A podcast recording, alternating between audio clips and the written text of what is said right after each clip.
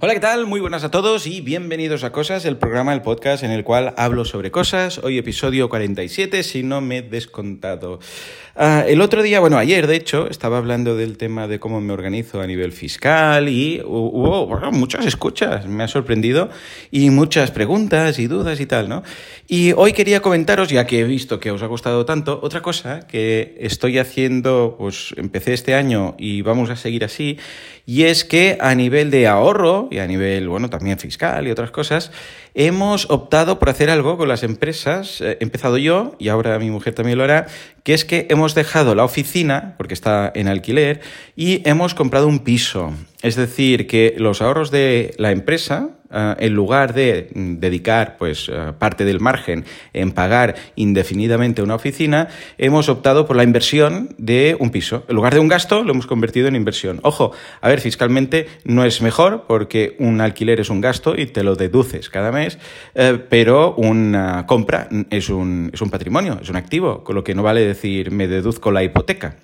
Pero a cambio, claro, tenemos un activo que va a quedar ahí. A ver, hemos comprado un piso pequeñito, ¿vale? Es el que yo ahora utilizo de oficina, hasta ahora estaba en una oficina, pagaba 300 euros. No era mucho, pero bueno, son 300 euros que vas pagando siempre, indefinidamente, y además que tampoco haces cambios en el despacho, porque dices, bueno, esto es, una, eh, es un despacho, es una oficina que, que nunca será mía, entonces, claro, tampoco inviertes ahí, ¿no?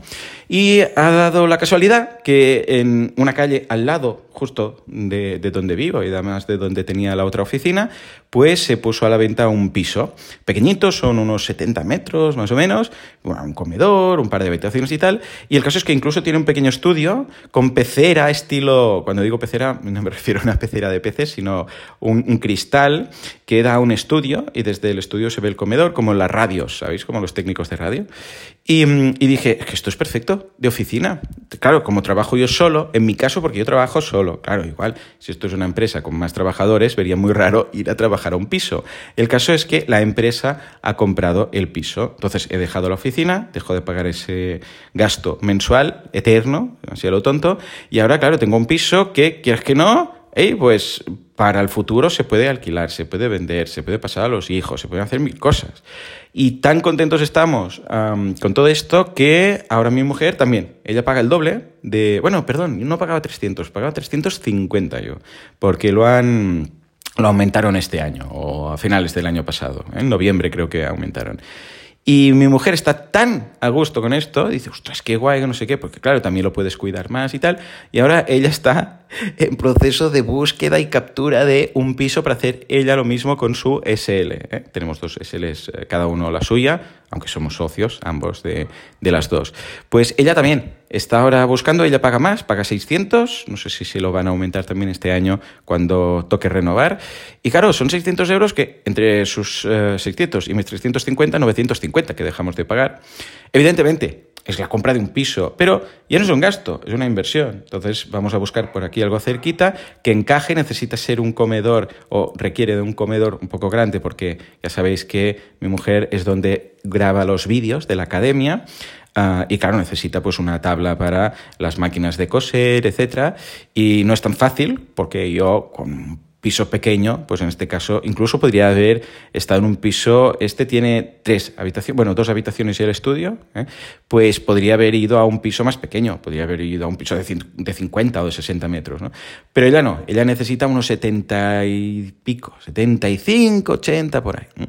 Bueno, pues eh, creo que es una decisión muy interesante porque convertimos un gasto en inversión y además que es una inversión que luego en el futuro, en, claro, en el futuro, imaginaros, desde eh, Airbnb, alquiler normal, venta para los hijos, mil historias. Y además que lo cuidas más, te hace ilusión, todo esto, estás más motivado.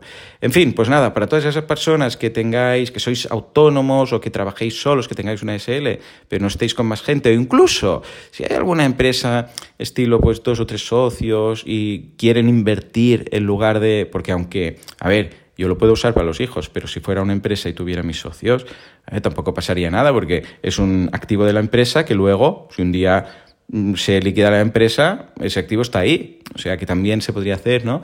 En el caso, ya os digo, de querer trabajar en una oficina un poco alternativa, porque no deja de ser un piso. Incluso cada socio podría tener pues, su despacho, que sería una habitación, trabajar la sala de reuniones en el comedor. Es raro, es raro y no encaja con todo el mundo. Pero en mi caso estoy encantado de la vida. ¿Y vosotros qué tal? ¿Dónde trabajáis? Venga, va, hoy os pregunto esto. ¿Dónde trabajáis vosotros? ¿En casa? ¿En una oficina? ¿En un coworking? ¿En un piso que usáis como oficina? Eh, bueno, y a nivel fiscal también te sale mejor comprar el piso como SL. Un día ya hablaremos de las deducciones fiscales de compras de pisos por parte de SL, porque hay mucho ahí que contar. Bueno, pues nada, esto es lo que os quería comentar hoy. Como siempre, gracias por aguantarme y nos escuchamos en el próximo Cosas. Hasta entonces, muy buenos días.